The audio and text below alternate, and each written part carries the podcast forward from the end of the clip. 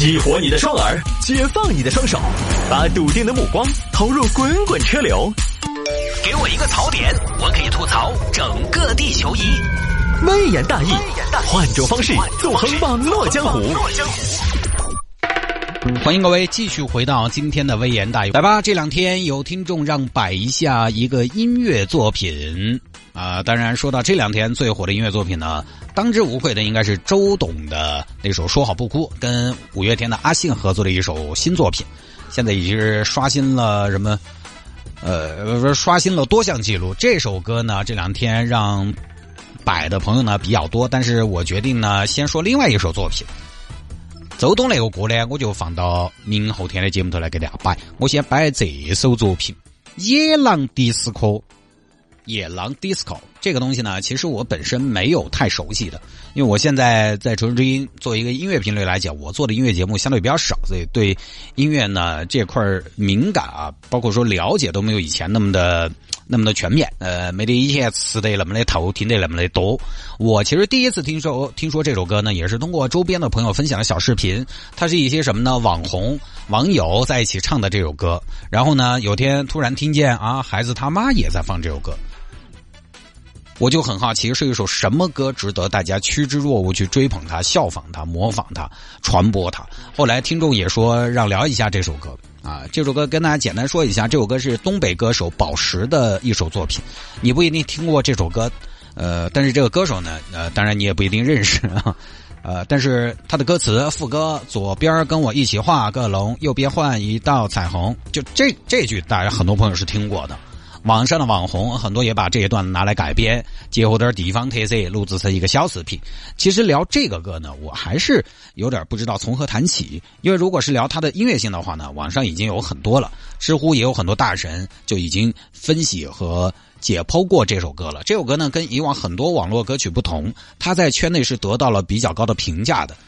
很多人认为它是一种解构，是一种巧妙的土嗨大融合，说它反映了东北小城青年的一种生活状态，是一首听起来很上口、写的时候很上心的作品，是属于什么呢？就是听起来是属于可以赏析的这个级别的。但是这个呢，我倒觉得有时候乐评啊是没话找话。哦，那个东西你想要升华，从它的歌词旋律当中，总可以找到很多东西可以说的，就跟我们小时候总结那个中心思想一样，总是能升华出很多东西。但是作者写的时候，到底有没有这样的考虑？反正有些作者都已经不在了，你怎么说都行，谁知道呢？文字和艺术作品这个东西，有时候最大的魅力就在于什么呢？听的人、看的人、读的人，你自己可以加工它。它有时候最大的误解也就来自于你自己会加工它。所以，包括我们有的时候说话啊，你自己还可以加工。说者无意，听者万一有心怎么办？所以这个歌到底水平怎么样？你去评价它，我觉得显得多余。但是那天有听众问的比较具体，说摆一下为什么这样一首作品可以这么的红？这个我着重说一下，我着重说一下这句话。当然，这句话本身呢，其实有点我承认，充斥着中年男性的油腻。我着重说一下啊，就是现在这个年代呢，一个音乐作品啊要火，呃，有偶然性，但是呢也有必然性。必然性是什么？好，我就简单说，首先就是得上口，上口是这么多年流行音乐啊，流行乐坛。要火的歌，亘古不变的道理。上口意味着什么？上口意味着人人都可以很快学会，人人都可以很快学会意味着什么？意味其实它本身是相对比较简单的。野狼 disco 虽然它有说唱，但整首歌本身其实并不难。这些年火过的歌，你看，从月亮之上到小苹果，你是我的，到江南 style，到伤不起什么的，没有特别难的歌，就是得简单的歌才能火。反过来，方大同的歌。就没什么传唱度。再举例说，我们四川歌手郁可唯，郁可唯，我经常拿他举例子。郁可唯曾经刚出道的时候唱什么歌呢？唱什么《时间煮雨》啊、《茶汤》啊。其实这些歌呢，他得到的反响都还不错。但是呢，可能就是在他一个立志做一个优秀的音乐人的这么一个歌手看起来呢，觉得这样的歌属于口水歌。后来呢，郁可唯打算做自己，所以跟特别有个性的张亚东老师合作了，做了一张相对比较自我的专辑。结果呢，什么动静都没有。当然，奖杯是有，口碑呢就相对来讲一般。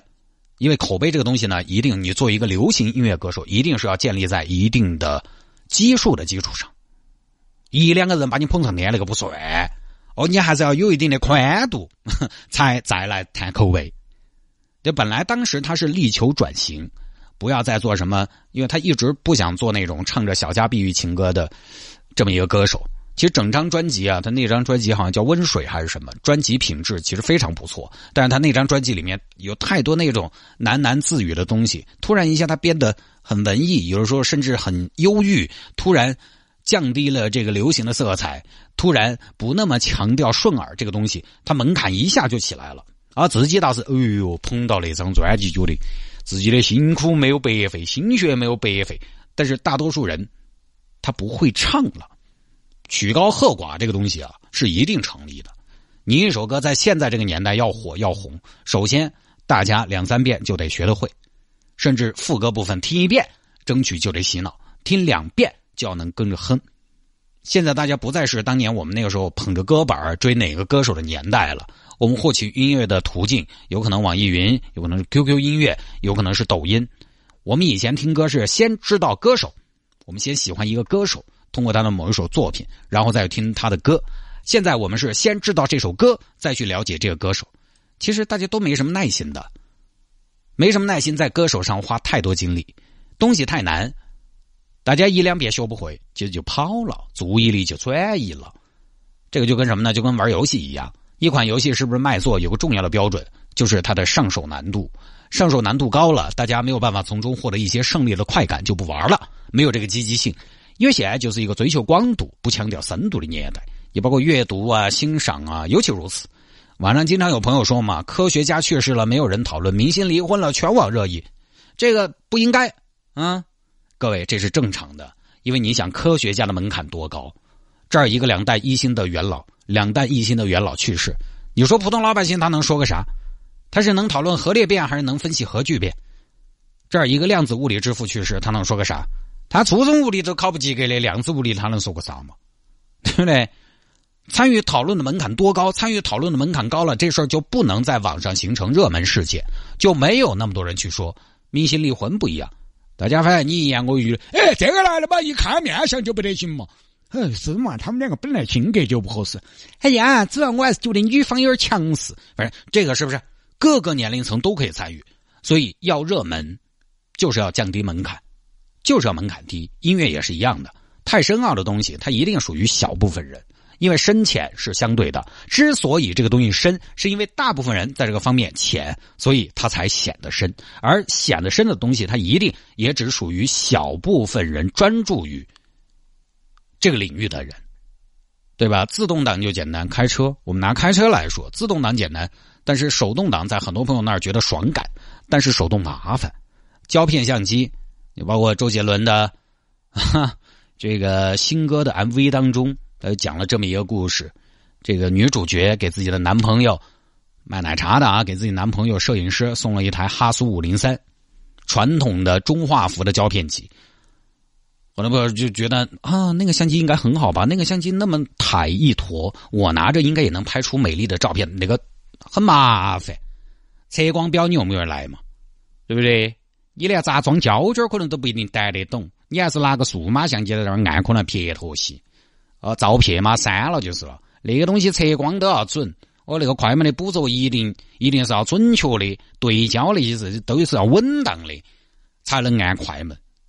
所以它其实是麻烦的。但是胶片相机可能很多朋友就觉得比数码的更有质感，但是它洗照片就麻烦啊。功能单一的大品牌的电视就是比山寨品牌画质好。但是它功能又少了很多，简单的东西比深的东西接受度更高，这是一定的。那么，所以各位反其道而行之，你把一件事情做得深，也会显得跟别人不一样。很多朋友已经在跃跃欲试要评价周董的《说好不哭》的这首歌的，这首歌我们明后天在节目里边再摆吧。当然，我对那首歌本身呢，并没有什么太多的评价啊，并没有什么太多评价，主要呃说一下就是这个音乐人啊，他的创作阶段的问题。呃，因为我们也是一个音乐频率，确实呢，我也采访过很多音乐人，也见过很多音乐人一路走来，包括说很多有才华的创作歌手。好，我们接着说野狼 disco，我聊到了深浅这个东西，我就大概的意思呢，就是说，大家也不要觉得奇怪，有很多朋友可能听了这首歌非常听不惯、听不来，觉得啥子东西嘛，点儿艺术性都没得，点儿音乐性都没得，那么规那么聒噪的一首歌，为什么全民都在传唱呢？啊，这个就是刚才我讲到的一首歌啊，现在在现在这个年代，你首先上口，其次呢你得简单，因为上口就必须要简单，不简单就难上口。音乐就是有这么奇怪的一个矛盾啊，包括我们做节目也是，我们有同行做节目做很多年，他想改变，他之前呢试图做一些相对有点文化内涵的节目，在节目里融入很多传统文化的东西，结果做了几次尝试之后呢，发现。没得几个人真的沉得下来听后头的内容。更多人在车上要求的是什么氛围啊？有那么个声音，他可能开车啊，又在东张西望，又在玩手机，一会儿呢又在骂人家摔他盘子。你能指望他多么聚精会神听你的内容吗？这两年为什么大家在地方上听广播电台，你会听到很多类似于微言大义这种节目？啊，我不是说我是第一个做的，就是反正在那烧摆烧壳子嘛。为啥子会听到那么多？为啥子很多朋友喜欢？因为它简单。在车上，我们有的时候不会聚精会神的听你的内容，但是这种节目呢，在专家听评的时候就很吃香啊。我说刚才那种有内涵的文化节目。因为专家专家不一定每个人都都能称得称得上专家，专家有的时候在咱们中国内地啊，有的时候大家网名那称专家是个贬义词，但人家咱们别的什么不说，人家至少在听评我们的节目的时候，他因为他起码以前有的是干这个的，即便不是干这个的，人家专门至少是每期是专门弄来听的，静下来听，把它当一个事情来完成的，那不一样的。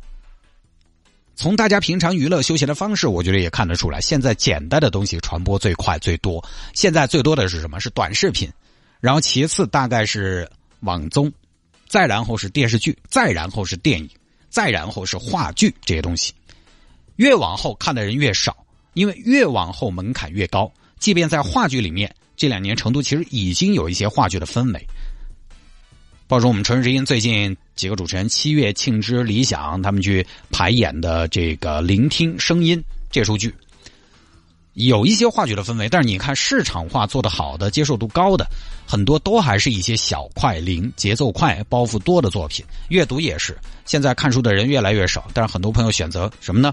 他也想，他也想吸取一些信息，获取一些知识，他怎么办呢？听书。为什么？因为听声音比看文字简单直观。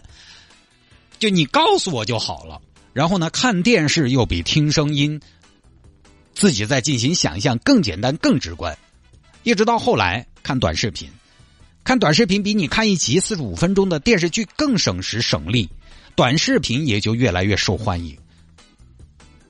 我们把时间切得越碎，我们接受的信息越多，但是我们接受的信息也越简单，没办法。人在欣赏和学习的时候，其实本身就倾向于欣赏和学习相对简单的东西。我们小时候就这样的。我们女儿现在有时候做作业，她遇到简单的轰轰轰几下整完，而且很有信心，很有热情。要不完买不到了，哦，这儿要表表现一下，那儿要展示一下。结果呢，一遇到她不会的，最多只需要五秒钟，这个我不会就放弃了。人的天性如此。现在的技术发展了，大家更是越来越倾向于简单了，所以。回过头来说呢，一首歌要火遍大江南北，一定是比较简单浅才可以的。它必须是好学唱的，《野狼 DISCO》其实就符合这个标准。简单不一定能火，但是能火的一定简单。这首歌有很多朋友说觉得土，土怎么了？在听爵士的朋友那儿，《月亮之上》也土，《最炫民族风》也土。但是我跟你说，音乐响起，无意识的情况下，大部分人还是要跟着抖腿。哎，我怎么跟着这首歌蹦了起来？土不土的这个都不重要，有些东西就是单纯的让你快乐点、简单点就行。而且我前面一直在说简单，我倒是不认为简单是一种退步。呃，在某些方面的简单，甚至有时候可以让你在某些方面做得更专业。比如说，现在大家吃饭变得简单了，我就可以花更多时间忙工作上的事情，花时间去深度喜欢自己喜欢的事情。我甚至不用做饭去打断自己的一次观影。大多数人简单，其实也不妨碍我们国家火箭上天、高铁上山。只是呢，于个人而言，我觉得无论如何，身边的时代再简单，我们也不能成为傻白甜。有些东西，我们还是要有意识的让自己专一点。起码你的本职工作本来的专业要有一定的深度，在某些领域你要有与众不同的能力。因为这个信息大爆炸的年代，皮毛大家都特别容易获取。当大家在获取信息站在了技术的平等的。这样一条起跑线的时候，如果你只是停留在皮毛上，大家就没有什么区别，因为百度一下都知道了。前两年突然有一次，我在网上百度一些东西，我发现好多次百度一些东西啊，在网上找不到答案了。我突然一下，我醒悟了，我甚至有点沾沾自喜。为什么我会沾沾自喜？因为我突然意识到，网上找不到答案的问题，要么我这个问题提的有点奇葩，没有人问，代表我是个怪咖；要么我的问题其实进入到一定的深度了。啊，这个也不是说夸夸其谈怎么样啊？我觉得这个逻辑是对的，就是网络一般的问答不一定可以解决了，因为浅的问题一定会有很多答案。至少能说明的一点是，我不是我这个问题多么的高深，就是我在想很多网友没有想的事情，我在试图解决很多网友没想要解决的问题。我举个很简单的例子，不恰当啊！你去网上搜索“私有空调滤更换教程”，你搜出来很多答案。你去网上搜一下法拉利的空调滤芯更换教程，你可能搜不到。但如果你都开始搜法拉利的空调滤更换教程了，哪怕你不是车主，你就是一个普通的修理工，你都是修理工的佼佼者。我不是说我很牛叉，没有这个意思。其实我主要是，有的时候因为要做节目，有时候大家呃没有兴趣去了解的，我必须要去了解啊，会关注一些大家平时不关注的选题，就要找一些大家不关注的数据。但起码就是那一刻，我觉得我在进步。哎，大家有没有想过？你知道越多网络上没有办法解决的问题，你开始思考越多网络上没有提及的话题。其实，在某些领域、某些层面，你就在尝试着比别人懂得更多。它或许不是什么马上可以变现的东西，但说不定哪天，这就是你比别人更优秀的那一小步。